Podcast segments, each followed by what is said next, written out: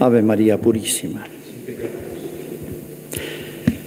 La Iglesia nos invita en el día de hoy no solamente a contemplar, meditar, profundizar en ese gran misterio que es la pasión de Cristo, sino también en la pasión de su madre. En los Evangelios resalta mucho el protagonismo de Jesús, por sus prédicas, por sus milagros, las profecías casi todas estaban apuntando a Jesús, el carisma de su persona. La Virgen parece, su madre parece quedar en un segundo plano, pero poquito a poco después, desde la cruz sobre todo, antes había muchos momentos, pero desde la cruz y cuando ya Cristo no está, empieza el protagonismo de su madre. No obstante, vamos a meditar sobre el papel que ella tuvo en toda la vida de Cristo y especialmente el momento culminante. Se cuenta en la vida de Lucía de Fátima, la más la que vivió más, la mayor de los videntes de Fátima, que murió no hace mucho tiempo, en el 2005, el mismo año que muere Juan Pablo II, y esta anécdota de que cuenta la Madre Superiora y lo dio a conocer el año 2000, después de su muerte, pero este episodio ocurrió en el 2003. Muy mayor Lucía, en un Carmelo, vida de clausura, todavía en pie, acompañada de la Madre Superiora, podía salir a caminar. Todos los días la llevaban a dar un paseíto. ¿Y a dónde iban? A una sala donde había una imagen de la Virgen de Fátima. Bueno, una vez la lleva la Madre Superiora y ve que Lucía queda mirando la imagen de una manera especial y distinta. Y, no se anima a interrumpirla. La deja unos instantes. Lucía se da vuelta y le dice a la madre, la Virgen está llorando. La Madre Superiora no vio nada, vio la imagen sin ninguna, notar ninguna cosa especial ni extraordinaria. Se ve que era una manifestación, era un milagro para ella. La Virgen está llorando. Esa Virgen que María, que había, se había aparecido tantas veces a los chicos, que había marcado su vida y su vocación. Le había dicho la Virgen a Lucía, tú te quedas un tiempo más. Vivió hasta los 97 años para hacerme conocer y amar. Y con dos palabras le había definido el papel de María, refugio y camino. Yo seré refugio contra todos los males y camino del cielo. En dos palabras simples, para niños, se puede decir, le hacía entender la misión y el papel de la Virgen. Fíjense, la Virgen está llorando, la Madre está llorando. ¿Está llorando por qué? Una madre no llora porque sí. Y bueno, por sus hijos, por nosotros. Tenemos que pensar mucho en este llanto de la Virgen. Año 2003 es nuestra época. Fíjense que un hijo puede olvidar a sus padres, a su padre y a su madre. En la parábola del hijo pródigo, el hijo se va.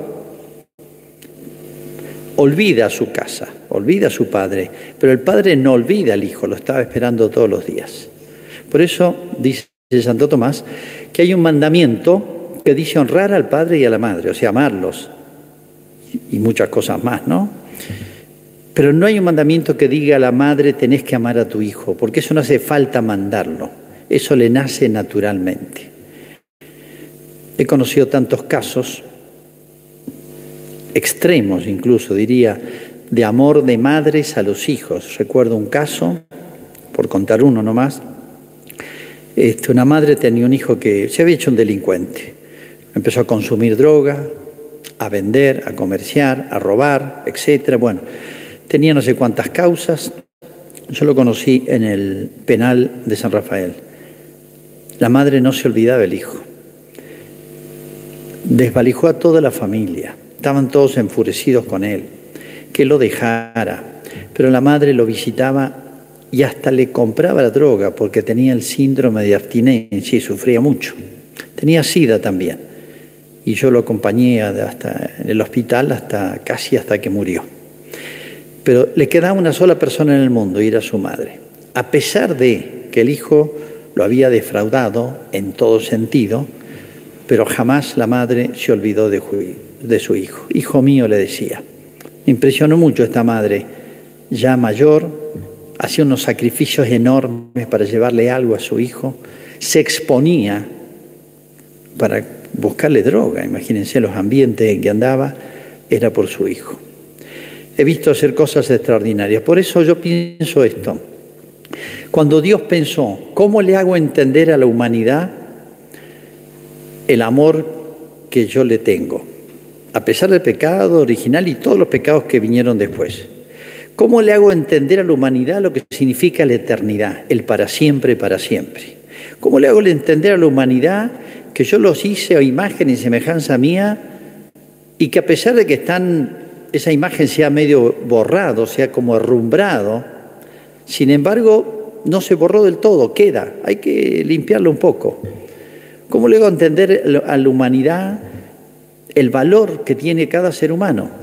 Sea como fuere, aunque para los hombres no valga nada, aunque sea un chico discapacitado, aunque sea un chico que nunca va a poder ni hablar, ni, ni, decir gracias, ni, ni, tener un diálogo con sus padres, bueno, lo que sea, ¿cómo le hago entender? Entonces por eso Dios decidió la encarnación. Jesús hizo uno de los nuestros y hemos visto y meditado largamente en la lectura de la Pasión, el, domingo de Ramos y en el día de hoy. Detalle, hora por hora, los diálogos, los gestos, los momentos, todo la, la gesta, la épica de Cristo. ¿no? Y yo calculo que Dios habrá pensado, pero quiero agregarle un plus a esto quiero agregarle el máximo, a hacer el máximo esfuerzo para hacerle entender a la humanidad todo esto, porque somos duros de entender, a pesar de que nos quieren hacer un favor. Y entonces inventó la madre. Como la madre está tan vinculada a nuestra vida y es el orden que puso Dios desde el principio, después del pecado original se mantuvo el orden natural, distorsionado, pero la madre es la madre siguió existiendo, existiendo madres e hijos.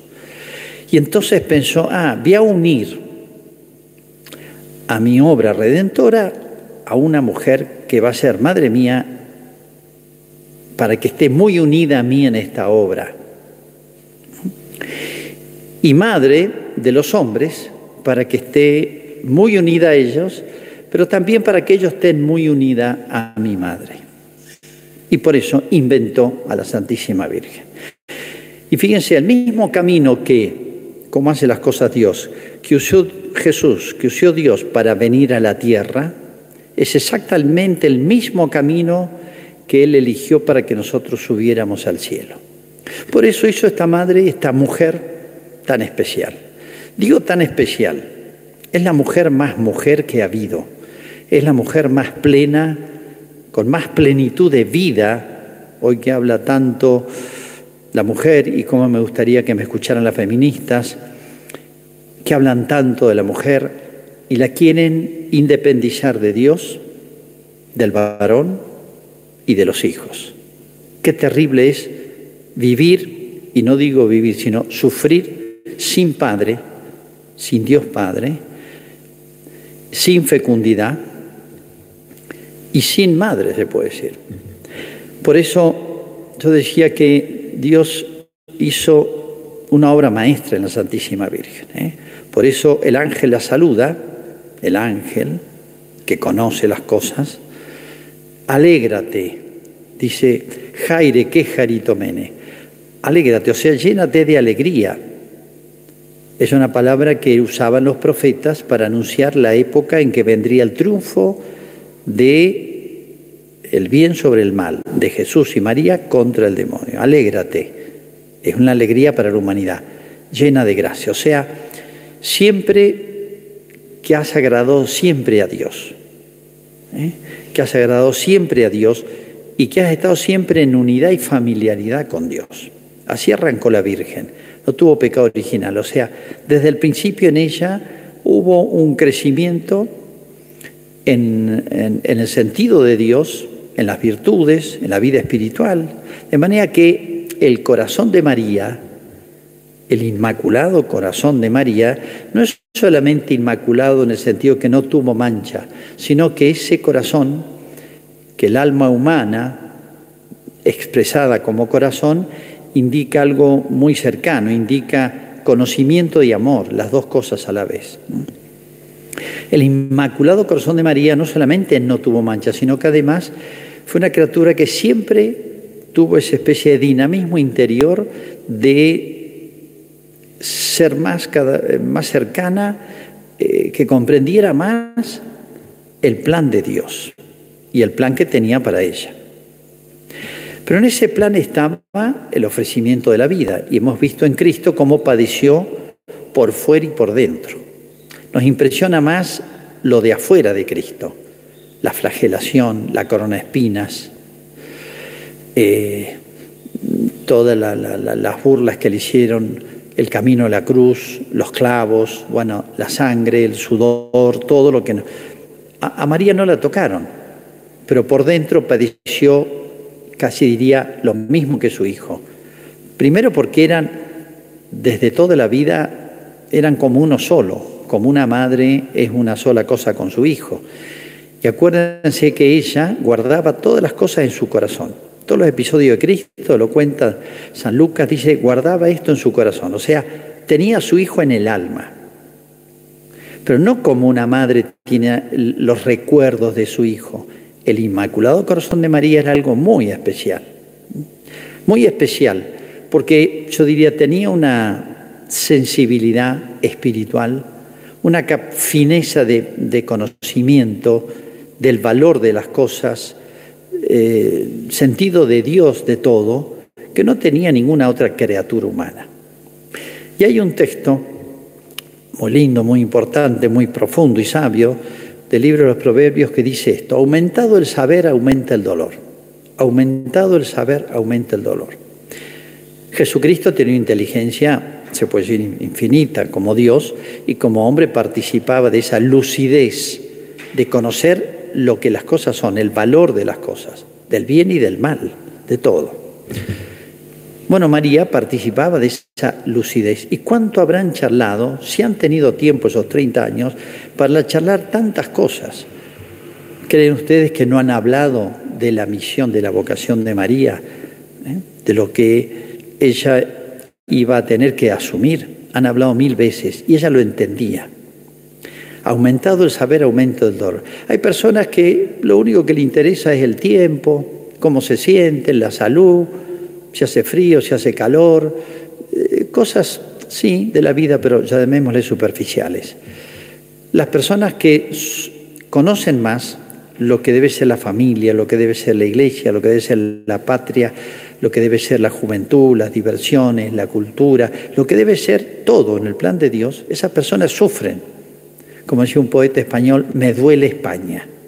La España se estaba corrompiendo, no podía ser indiferente, decir, a mí me interesan mis cosas nada más y que el mundo se incendie. No, me duele España. María y Jesús tanto más, ¿no? Pero María también diría, me duele mi pueblo. Jesús lloró por Jerusalén. Me duele, me duele mi pueblo, me duelen los hombres, me duele los, todas las demás naciones tan alejadas de Dios.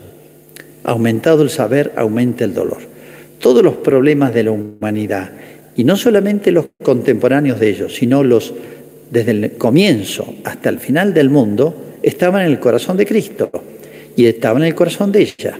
Y ella guardaba estas cosas, masticándolas, meditándolas en su corazón. Aumentado el saber, aumenta el dolor. La lucidez de María para ver el valor de las cosas trascendentes, lo que vale, lo que tiene efectos buenos o malos, hacía que ella asumiera todo el drama de la humanidad como propio. Esa era la vocación de María, como la de Jesús.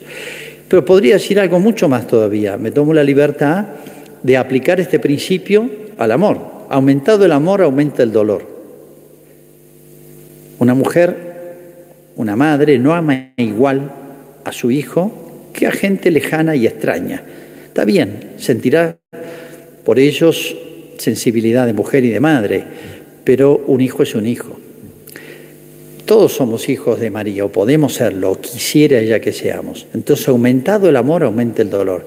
El Inmaculado Corazón de María, que no tuvo pecado, que desarrolló la capacidad de amar a niveles insospechados, que no podemos seguir el vuelo de esta alma, imagínense el amor de María, por todos, por los apóstoles solamente, por su Hijo, por los apóstoles.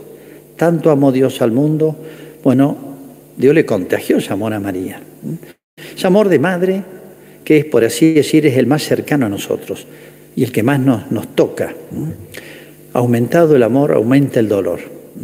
Por lo que ella veía, por lo que ella amaba y cuánto habrá sufrido lo de Judas, las negaciones de Pedro y bueno, todos los pecados de la humanidad, los presentes, pasados y futuros. Aumentado el amor, aumenta el dolor. Es tan grande su amor como su dolor, o su dolor como su amor. Así la preparó Dios para que estuviera muy unida a su hijo, interiormente. Su hijo sufrió hasta por fuera, pero ella también ha dicho, mi alma está triste hasta la muerte. Y ella también probablemente ha dicho, Dios mío, Dios mío, ¿por qué me has abandonado? Y muchas cosas más que no las dicen, porque la grandeza del que sufre, por así decir, se corona o se aumenta cuando se calla. Callar las propias penas es como el mayor ornato, el mayor adorno, el mayor valor del dolor. ¿Por qué ha sufrido tanto María? Bueno, porque tenía que unirse a su hijo en una obra gigantesca. Y esa obra, la redención de la humanidad, el rescate, redención significa rescatar la humanidad entera. Tenía un precio, por eso con dolor tendrás tus hijos, le dijo Eva. María es la nueva Eva, la nueva madre de la humanidad. Entonces, este dolor es un dolor fecundo. Pero bueno, hagamos como un paréntesis y uno se pregunta, cuando ya Jesús muere, lo bajan de la cruz, lo sepultan, ella ha estado ahí, obviamente, lo, sepultan un poco apurado porque ya venía el atardecer, había que esperar hasta que se pasara el descanso sabático, como sabemos. María queda sola. Antes estaba Jesús. Imagínense lo que significa esa presencia de Jesús para ella. Una sola cosa en los dos. Pero no está Jesús. Y uno dice, ¿quién puede consolar a María? San José no está. ¿Cómo sentirá la ausencia de San José, ese varón justo? Bueno, un familiar muy cercano, admirado por ellos y queridísimo, Juan el Bautista, lo han matado. Bueno, los amigos de Jesús, San Pedro, acaba de negarlo.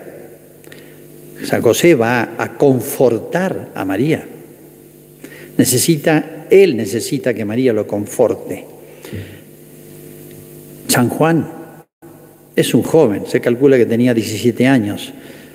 Es un chico, lo tendría también casi como por hijo menor, que necesita un cuidado especial. Estuvo al pie de la cruz, demostró virilidad, pero es muy joven para transmitirle esto, para cargar ese peso en él, es demasiado joven. María Magdalena, ella recién sale de sus pecados, está reparando, eh, no entiende del todo como entiende ella, no le va a poner un peso tan grande. María ha callado su dolor, así que lo ha vivido en soledad. Pero vamos a ver la contrapartida de esto. ¿Qué consuela a María? Yo digo, María tenía unos consuelos extraordinarios. Al principio les decía, qué terrible es sufrir sin consuelo, sufrir en soledad. María no está sola. Ella habrá recordado cuando perdió a Jesús, lo perdió, no lo tenía, lo buscó. Y Jesús le dijo una frase que obviamente dice que la guardó en su corazón, debo ocuparme las cosas de mi Padre. Bueno, los dos están ocupándose de las cosas de su Padre. Yo digo, el consuelo más grande de María es, se está ocupando de las cosas de su Padre. Y eso lo consuela, la consuela muchísimo. No hay consuelo más grande que decir, yo estoy haciendo en este momento lo que Dios quiere. Estoy haciendo la voluntad de Dios, pase lo que pase. Es la pregunta y la respuesta más grande que tenemos que darnos. ¿Estoy haciendo lo que yo debo? ¿Recuerdan aquella anécdota de San Luis Gonzaga? Era un adolescente apenas saliendo del adolescente, un jovencito, y le pregunta a un sacerdote, a varios jóvenes, ¿qué harían ustedes si mueren dentro de una hora? Bueno, uno dice voy a confesarme, otro dice voy a rezar a la iglesia, otro dice voy con mi familia. Y San Luis Gonzaga, esa célebre respuesta, yo seguiría jugando. Como diciendo, estoy haciendo lo que Dios quiere. ¿Mm? Dios quiere muchas cosas, no es que recemos todo el tiempo, sino qué consuelo para María que hizo siempre lo que quiso Dios Padre. Debo ocuparme de las cosas de mi Padre. Eso está haciendo ella. El primer gran consuelo, no está sola no es un dolor sin sentido, no hay cosa peor que padecer, sufrir solo y sin sentido. Tiene mucho sentido el dolor de María. Está haciendo lo que quiere su hijo. Recuerdo cuando Jacinta de Fátima, pequeñita, nueve años, sufrió muchísimo y ella decía, estoy tan contenta, sufrió problema pulmonar que lo llevó a la tumba y murió sola en el hospital y sabía ella. Pero yo estoy tan contenta de sufrir porque lo pongo contento a Jesús y a María. Los pongo contentos a ellos. María sabía cómo lo ponía contento a Jesús y a Dios su propio sufrimiento, ¿eh? su propio sufrimiento por toda la humanidad. No sufría solamente por la muerte de su hijo. Casi diría que es lo que menos sufría ella lo que más sufría es la muerte eterna, no solamente la muerte física, la muerte eterna de la humanidad. Eso es el, esa, la lucidez de María le hacía ver el valor de la eternidad, el valor de las almas, cielo o infierno. Por eso, eran los grandes consuelos de María, pero yo diría, hay otros, no solamente es lo que mi hijo quiere, estoy contenta de hacer cumplir lo que mi hijo quiere, aunque ya él no esté, no lo vea, pero seguimos unidos. ¿eh? ¿Qué otro consuelo de María? La fecundidad. Si hay algo que está vinculado a la vocación de la mujer es la fertilidad, la fecundidad, dar la vida, no solamente física, sino lo que continúa y culmina la vida física de un hijo es la educación, que es transmitirle todo lo mejor que ella tiene hasta el último día. Las madres son madres hasta el último día. No es que diga, ya te di a luz, eh, ya tenés un título, ya tenés un trabajo, ya tenés familia, no tengo nada que, más que ver con vos. La madre es madre hasta el último día. Así que ella sabe que su dolor es fecundo, es la nueva Eva, eso lo tiene clarísimo, lo sabe bien, no es un dolor inútil, no es un dolor absurdo, que es terrible sufrir así, es un dolor fecundo. Si Jacinta decía, estoy contenta, estoy feliz de mis sufrimientos, y ella, aparte de los que la naturaleza le daba, agregaba otros, cuánto más María. Entonces se puede mezclar en un alma el dolor y la paz, y yo diría, y el gozo, las dos cosas. Hay como distintos niveles en el alma, pero pueden juntarse estas cosas. Qué hermoso es sufrir por el bien, para dar la vida. La mujer cuando va a dar a luz sufre, dice San Juan, pero después se olvida de su dolor por la alegría de haber dado a luz, una vida nueva. Al pie de la cruz, de pie. Me la imagino, he visto sufrir varones, mujeres, dolores tremendos del alma, con mucha fortaleza.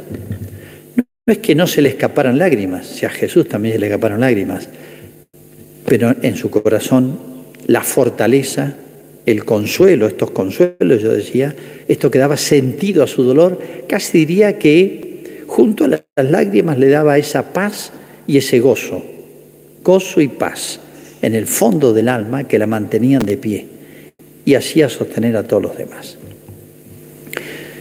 Cuenta Santa Teresa, lo pone en su biografía, que cuando tenía 14 años murió su madre. En los primeros momentos, como pasa siempre, uno lo supera, es como si no tomara conciencia y tiene como una fortaleza que no sé dónde le sale. Pero después, cuando va decantando lo que ha pasado, pasa una semana, pasa un mes, es como si uno tomara conciencia de su ausencia, ¿no? Siempre pasa. Bueno, ella le pasó y lo cuenta. Tenía 14 años. Cuando tomé conciencia que no la vería más, Dice, me vino una tristeza tan grande. ¿Y qué hizo ella? 14 años, se fue a la iglesia. Se puso a los pies de una imagen de la Virgen que se conserva y le dijo, no sé con qué palabras de niña, de adolescente, le dijo, quiero que seas mi madre. Dice que entendió que ella había entendido, lo dice ingenuamente, que la Virgen había entendido. Y desde entonces siempre sentí cerca su presencia y la he experimentado muchas veces a lo largo de toda mi vida. Ya mayor escribí estas palabras, recordando este episodio de los 14 años. O sea, María llora por nosotros, pero María nos consuela a nosotros. Por eso, qué consuelo en estos momentos y en todos de la humanidad tener esa certeza de que la pasión de Cristo y la pasión de María son nuestro consuelo verdadero en esta vida, como Santa Teresa. Y por eso no es casualidad que la oración más antigua que haya, que se conozca, que ya del ciento y pico de años después este, de la muerte de los apóstoles o cien años, ya se conoce en muchos lugares la oración más antigua a la Virgen, que refleja y expresa lo que sintió la Iglesia, lo que experimentó la Iglesia de la presencia de María, cuando ya Jesús no estaba, estuvo un tiempito más ella y después subía al cielo. Se llama Subtum Presidium, que dice así, bajo tu amparo nos acogemos, Santa Madre de Dios bajo tu amparo nos acogemos. O sea, a mí me recuerda esa imagen de Jesús. ¿Cuántas veces Jerusalén, Jerusalén, quise reunirte como la gallina a los pollitos y no quisiste? Eso es María. Y eso vio Santa Teresa también, una vez que estaba muy perseguida, llena de dificultades, dice que vio a todas sus hijas y la Virgen amparándolos con su manto como si fuera la gallina a los pollitos, una imagen muy gráfica, ¿no? Bueno, eso es, y eso debe ser María siempre para nosotros, porque nos ha engendrado, nos ha dado a luz. Es muy buena madre, por eso llora por nosotros. Ojalá que nosotros seamos muy buenos hijos, confiados y seguros, porque ella es refugio contra todos los malos y males y camino seguro hacia el cielo.